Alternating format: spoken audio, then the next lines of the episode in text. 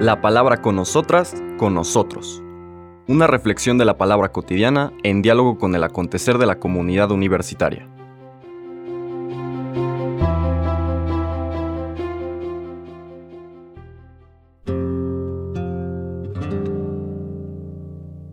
Hola, buenos días. Bienvenidas, bienvenidos a la palabra con nosotras, con nosotros. Hoy miércoles 7 de junio de la novena semana del tiempo ordinario, seguimos nuestra lectura del, del decimosegundo capítulo del Evangelio de Marcos, la siguiente controversia a la que vimos ayer. ¿no? Ayer dice que los sumos sacerdotes, los escribas y los ancianos mandan a esta alianza rara, hipócrita, de fariseos y herodianos que se odiaban a tratar de tumbar a Jesús con una pregunta capciosa. Ya vimos en qué terminar. Ahora vamos a ver a otro grupo, en este caso los saduceos, que vienen con el mismo objetivo, acabar con Jesús, destruirlo. A ver de qué manera, recordando la parábola que utiliza el Señor, lo pueden matar y tirar afuera de la viña. Son los versículos 18 al 27 del capítulo 12 de Marcos. En aquel tiempo fueron a ver a Jesús algunos de los saduceos, los cuales afirman que los muertos no resucitan, y le dijeron, Maestro, Moisés nos dejó escrito que si un hombre muere dejando a su viuda sin hijos, que la tome por mujer el hermano del que murió para darle descendencia a su hermano. Había una vez siete hermanos, el primero de los cuales se casó y murió sin dejar hijos. El segundo se casó con la viuda y murió también sin dejar hijos. Lo mismo el tercero. Los siete se casaron con ella y ninguno de ellos dejó descendencia. Por último, después de todos, murió también la mujer. El día de la resurrección, cuando resuciten de entre los muertos, ¿de cuál de los siete será mujer? porque fue mujer de los siete. Jesús les contestó, están en un error, porque no entienden las escrituras ni el poder de Dios. Pues cuando resuciten de entre los muertos, ni los hombres tendrán mujer, ni las mujeres marido, sino que serán como los ángeles del cielo. Y en cuanto al hecho de que los muertos resucitan, ¿acaso no han leído en el libro de Moisés aquel pasaje de la zarza, en que Dios le dijo, yo soy el Dios de Abraham, el Dios de Isaac y el Dios de Jacob. Dios no es Dios de muertos, sino de vivos. Están pues muy equivocados. Palabra del Señor. Bien, nuevamente ya utilizaron una táctica, este otro grupo, fariseos herodianos, en esta rara connivencia. Ahora, el otro grupo trata de utilizar un elemento de su doctrina, ya hemos dicho en otras ocasiones que los saduceos, que era esta secta de quienes se consideraban descendientes del sacerdote Sadoc y solamente aceptaban la Torá como revelada por Dios y los otros textos no así. Como en la Torá no se habla tanto de resurrección de los muertos, pues la negaban, pero sobre todo porque era la secta, la, digamos, el, grupo religioso de la, de la élite, tanto la élite sacerdotal como la élite civil, los reyes, etc., y sus cortes. Y entonces, pues claro, les convenía mucho creer, no, no hay resurrección de los muertos, el premio o el castigo es aquí.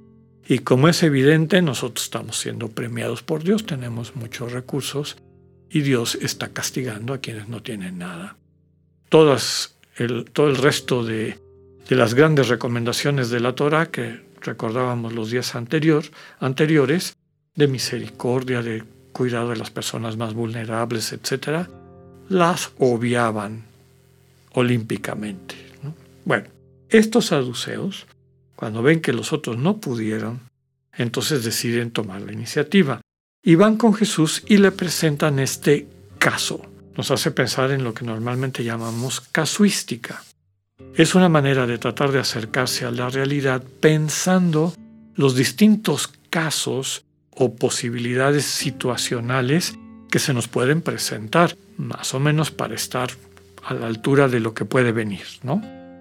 Y lo utilizamos mucho, por ejemplo, al, aprender, no sé, leyes o inclusive medicina, se le presenta un caso a las personas que están en formación a ver cómo reaccionan. No en el real, no voy a ser que termine en una tragedia, sino que se vayan entrenando, conociendo casos. De hecho, la experiencia de vida normalmente está constituida, esta sabiduría que dan los años, porque hemos atravesado muchos casos, muchas circunstancias. En algunas atinamos, en algunas metimos la pata. Si hemos sabido integrar todo eso como parte de nuestra experiencia, realmente nos vamos haciendo sabias, sabios. Pero no es el caso aquí, no, es el caso de este caso. Seguramente que a lo largo de los años y en las escuelas rabínicas de los saduceos, pues seguramente habían tocado este punto para fundamentar cómo era imposible que existiera la resurrección de los muertos.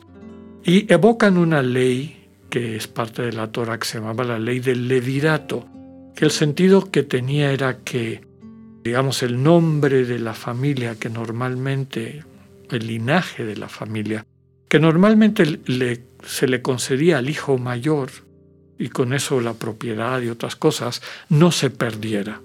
Entonces, si el hijo mayor, habiéndose casado, moría sin tener hijos, el hermano siguiente tenía que casarse con la viuda y los hijos que nacieran de ese matrimonio de la viuda se tenían como hijos del hermano que murió sin dejar eh, descendientes, ¿no? Y claro, heredaban, en fin.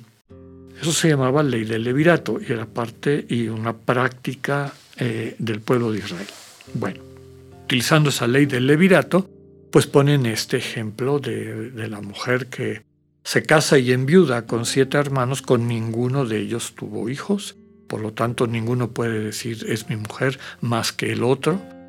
Y a la hora de la resurrección le dicen de quién va a ser mujer, o sea, con quién va a ir a vivir, de quién se va a sentir que es parte de una familia. Se anduvo con los siete y ninguno de ellos, con ninguno de ellos tuvo este, hijos. O sea, qué absurdo es esto de la resurrección.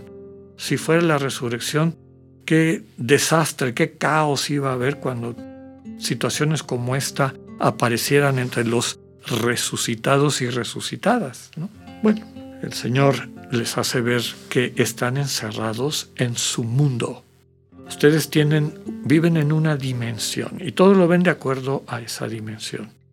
La dimensión de Dios rompe esos límites.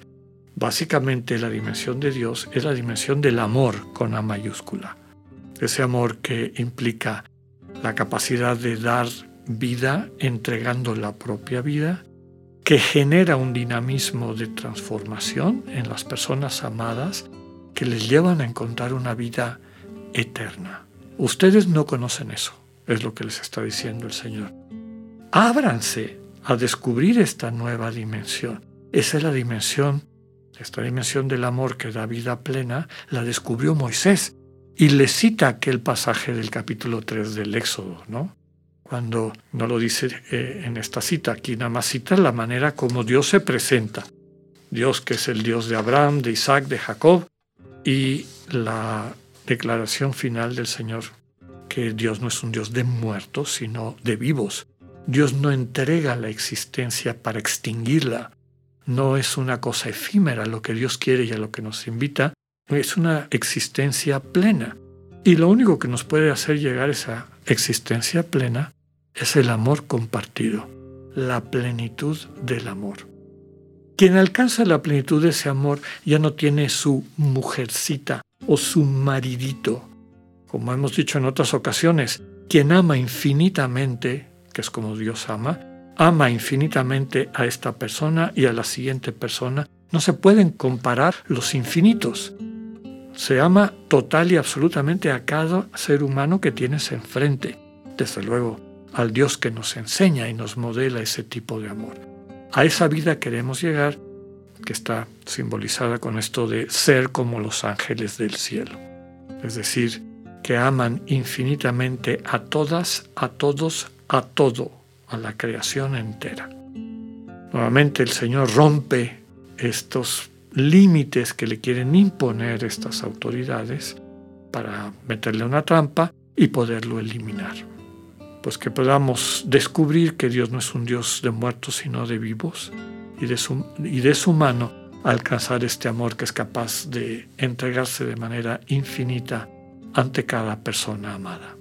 Que así sea, que tengan un buen día.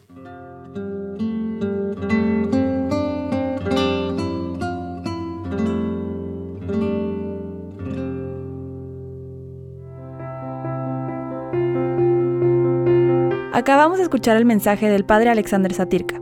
Escúchalo de lunes a viernes a las 8.45 de la mañana por radioiberoleón.com, a través de nuestra app gratuita para iOS y Android o por Spotify. Esta es una producción de Radio Ibero León en colaboración con el ITESO, Universidad Jesuita de Guadalajara.